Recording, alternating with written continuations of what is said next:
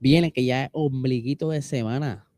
Hablando acelerados auspiciado por Anani, bienestar natural para tu vida. Búscalos en Instagram como AnaniPR.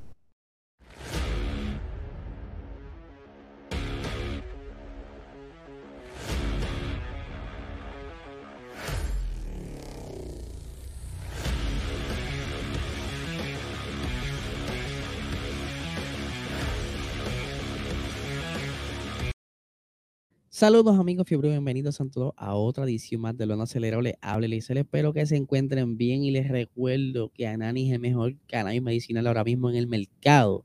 Si quieren saber más sobre sus productos, visita ananifarma.com y si quieres ¿verdad? estar pendiente de todas sus actividades, búscalos en Instagram como AnaniPR, como también pueden seguirlo en Facebook como Anani es Salud. Pero nada, aquí estamos con el episodio de hoy, ¿verdad? Vamos directo al grano hoy. Y quiero arrancar con una noticia que salió el día de ayer que nos guiará al tema de hoy. Eh, el CEO de la Fórmula 1, eh, Stefano Domenicali, estuvo reunido ¿verdad? con un corillo de personas en Colombia para conversar sobre la construcción de un posible circuito en Colombia y que si se llega a dar, posiblemente sea entre el 2024 o 2025, ¿verdad? Todo depende cómo se muevan entonces las negociaciones y los acuerdos para esto. Pero, ¿qué sucede?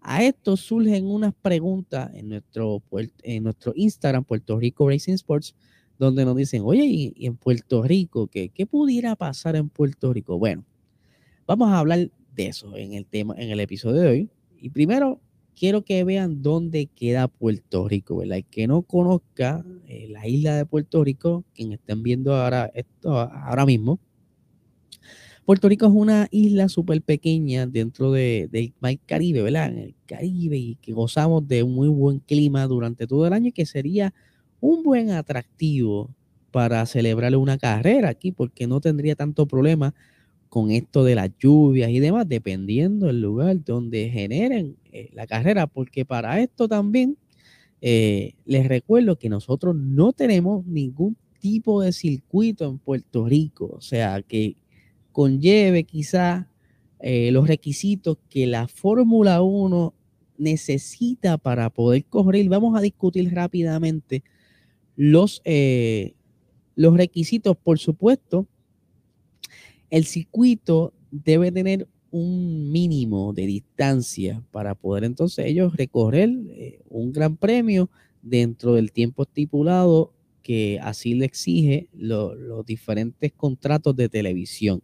Por ejemplo, el mínimo del circuito tiene que ser de 3.5 kilómetros de longitud y hasta un máximo recomendado de 7 kilómetros y para que sepa más o menos si hay alguna comparativa con esto, el circuito más pequeño de la Fórmula 1 actualmente es Mónaco con eh, un circuito de 3.3 kilómetros, ¿verdad? Eh, en adición a la longitud, tú necesitas un espacio mínimo, ¿verdad? Eh, a lo ancho para que los monoplazas puedan, ¿verdad? Por lo menos quepan dos.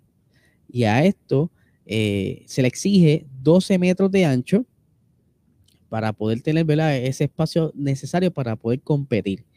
¿Qué otra cosa hace falta? Pues mira, hace falta también eh, la, cuota. Se supone que eh, pague un dinero a la Fórmula 1, ¿verdad? Que es un promedio de 27 millones de euros. Y que también el circuito necesita un el, trazado como tal, el, asfalto, eh, la carretera, si es un circuito callejero, tiene que estar a un nivel de porosidad que pase la inspección de la FIA y que puedan entonces los monoplazas pasar sin ningún tipo de problema, que no tengan ningún tipo de, de, falta de grip o que tenga grip de más y pueda ocasionar un accidente. Pero digamos que Puerto Rico, ¿verdad? Logra eh, estos requisitos, eh, pudiera hacerlo más fácil un circuito callejero, ¿verdad? En, las redes sociales se han visto eh, como que unos, unos trazados improvisados por fanáticos que muchos de ellos apuntan cerca de la parte de entre Miramar, Condado, toda esa zona, y que pudiera cumplir con la distancia mínima de, de, lo que exige entonces la Fórmula 1. Pero ¿qué pasa? A todo esto se le suman otros problemas. Aquí tenemos, ¿verdad? Una foto aérea, eh, mapa político, de lo que es Viejo San Juan y todo esto de, de, esa zona donde pudiera ser turístico, porque también necesitas una localidad donde tú puedas llegar fácil, que eso lo iremos hablando más adelante. Pero como bien les dije, imaginemos que conseguimos tener un circuito, un trazado que, pase eh, la expectativa y todos los requisitos que dice la Fórmula 1, pero entonces, ¿dónde vas a meter tanta gente? Eso es bien importante, la, eh, dónde tú quieres acomodar tanta gente. Para que tengan una idea, solamente en San Juan, o sea, en San Juan, Puerto Rico, para que tengan una idea, en el último censo del 2020 eh, se, se calcularon cerca de 326 mil personas solo la zona de San Juan. O sea, estamos hablando de personas que viven permanente en San Juan. Recientemente, el Gran Premio de Austin, durante todo el fin de semana, la asistencia fue de 440 mil personas. Porque no podemos olvidar que para estos eventos van a llegar muchos, muchos, pero muchas personas turistas que necesitan eh, donde hospedarse. Y es por eso que uno de los problemas sería dónde tú vas a alojar tanta gente.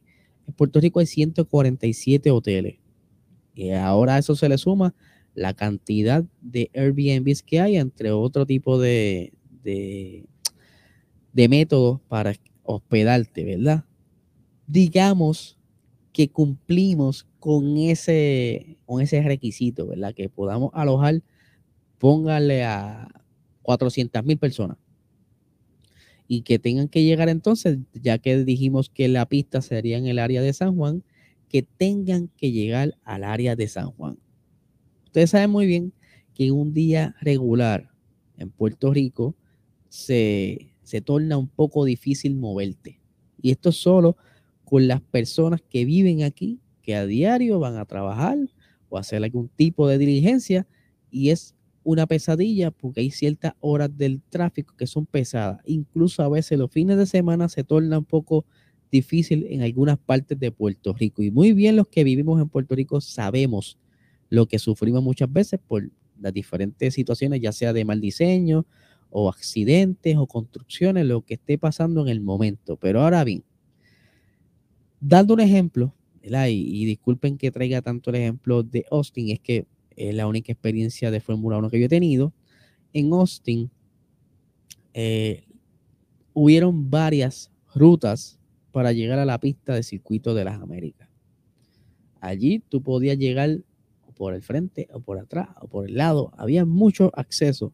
Incluso habían carriles que designaron para eso y habían carreteras highways, ¿verdad? De más de un carril. Había muchas maneras para llegar.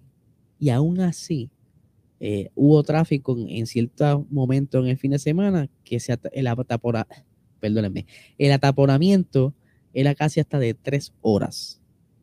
Y eso es en un evento que llevan ya 10 años manejando la logística y que al principio le, pasó par de problemas y siempre, como todo, hay eh, áreas de oportunidad, pero ya llevan ellos 10 años manejando eh, tantas personas y más este fin de semana de Austin que hubieron 440 mil personas, tan curados de espanto. Pero aquí en Puerto Rico, ¿cómo pudiéramos mover tanta gente por las vías de Puerto Rico hacia un punto en común, considerando que el, el público local, porque aquí en Puerto Rico el, la Fórmula 1 está llegando a, muchos oídos y ahí están entrando muchos fanáticos y están regresando fanáticos que por algún momento dado de la historia pues dejaron de verlo porque quizás le cambiaron el canal, este, por diferentes situaciones. Pero imagínense que los locales y los turistas quieran llegar a esa pista que imaginariamente ya dijimos que sería en Viejo San Juan, será una pesadilla. O sea que al momento y eso es solo al momento, como está la situación, eh, ya sea estructural, ya sea de logística en Puerto Rico, no es factible o no, no procede que una carrera de Fórmula 1 se dé. Porque a esto hay que sumarle también que tienen que haber personas de alto mando, ya sea del gobierno, algún promotor o promotores que hagan el acercamiento y consigan el dinero de la cuota inicial, que es el costo inicial, para entonces tú traer el evento a Puerto Rico, porque recuerde muy bien que así mismo se vende.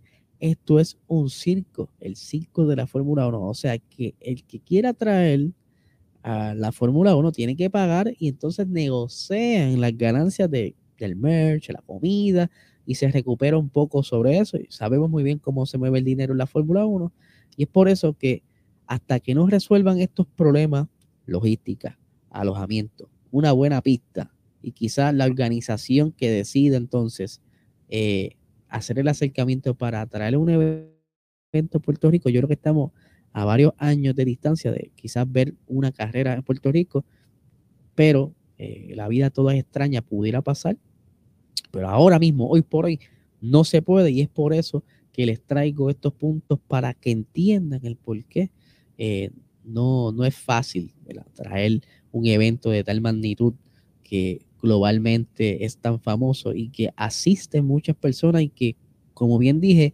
atrae mucho turista y necesitas todo esto para que funcione y sea algo, ¿verdad? Un evento eh, llevadero. Así que, Corillo, espero que les haya gustado, ¿verdad? Este temita especial que traje hoy.